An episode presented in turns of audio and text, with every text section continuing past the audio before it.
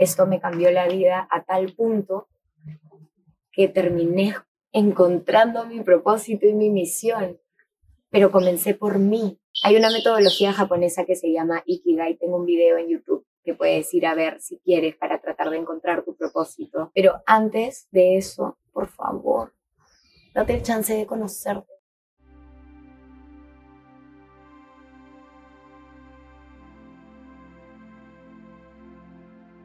Muchos de ustedes me preguntan si tenemos una misión en la vida.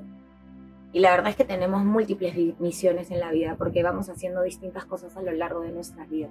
Lo que yo he aprendido con todos mis años de experiencia y las múltiples metodologías que he tenido la suerte de estudiar es que al final del día somos seres espirituales viviendo una experiencia humana, ya que tenemos un alma y estamos hechos de energía, aparte de un cuerpo físico y que este ser espiritual y esta alma elige vivir las cosas que nosotros estamos viviendo para su evolución. Que nosotros somos amor puro. Cuando tú ves un bebé, todos nacemos bebés indefensos, bellos, hermosos, y somos una bolita de amor puro. Puro, puro, puro amor.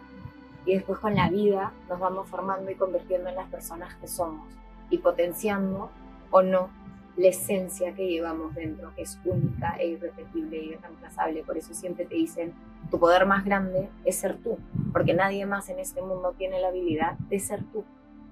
Entonces, cuando me preguntan si tenemos una misión en la vida, yo creo que en realidad tenemos múltiples misiones que vamos cumpliendo en distintos momentos y distintas etapas. El propósito de nuestras vidas es encontrar aquello que nos hace vibrar, que nos hace resonar, la razón por la cual nos levantamos en las mañanas y eso para cada uno de nosotros es completamente distinto. Tú le puedes dar tanto sentido a tu vida como tú quieras.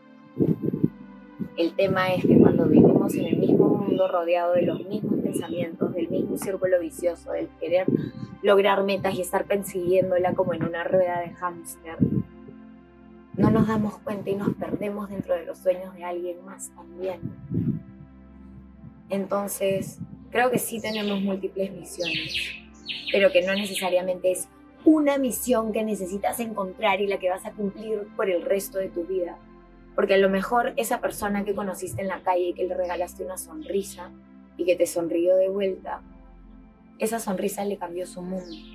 Y puede sonar como algo muy simple, pero me acuerdo una vez conocí a una persona que estaba teniendo un muy mal día y estaba a punto de suicidarse. Y esa persona me dijo, fue gracias a la sonrisa de una señora una tarde lluviosa en un paradero de bus que me devolvió la esperanza y conecté con un amor tan profundo dentro de esa sonrisa que hizo que en vez de elegir quitarme la vida, eligiera darme una segunda oportunidad. Entonces uno no tiene la más mínima idea del impacto que sus acciones tienen en otras personas.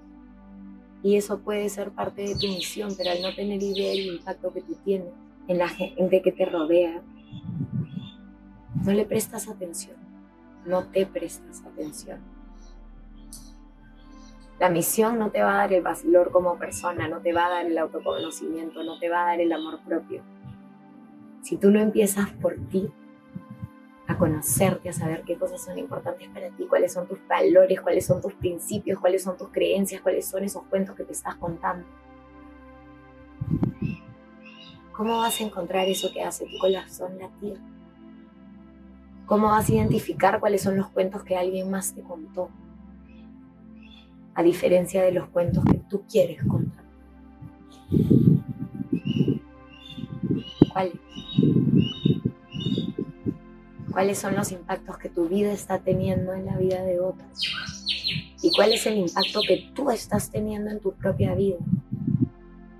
Yo creo que venimos a esta tierra a aprender, a convertirnos en nuestra mejor versión. Yo no soy la persona que era antes y durante años estuve completamente perdida con mi vida sin saber cuál era mi misión, sin saber cuál era mi propósito, sin saber qué era eso que me hacía levantarme todas las mañanas. Años sintiendo que era un fracaso, sintiendo que no servía para nada, que nunca iba a lograr tener un trabajo que me pudiera mantener. Años en ese miedo, en ese no conectar. Y fue solo cuando empecé a conocerme, solo cuando empecé a aceptarme y a trabajar en mí, que me di cuenta, yo quiero hacer esto para otras personas.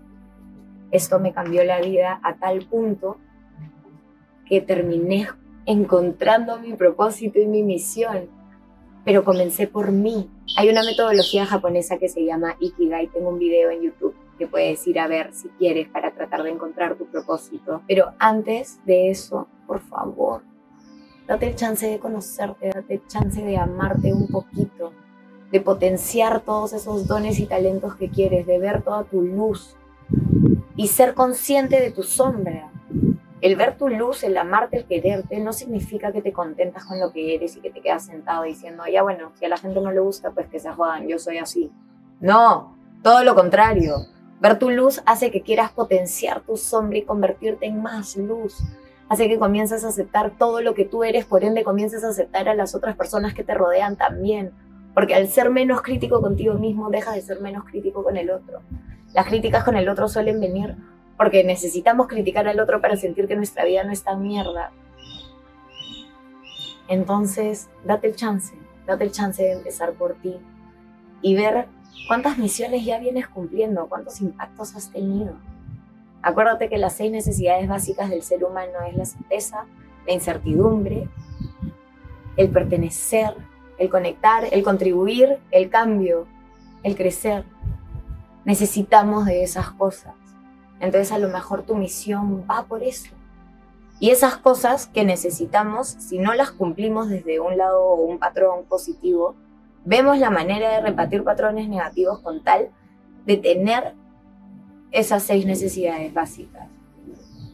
De alguna u otra manera vemos la forma de hacerlo en nuestra vida. Entonces date cuenta que todo empieza por ti, incluyendo tu misión, tu propósito. Si tú no sabes quién eres, ¿cómo vas a saber qué es eso que quieres hacer?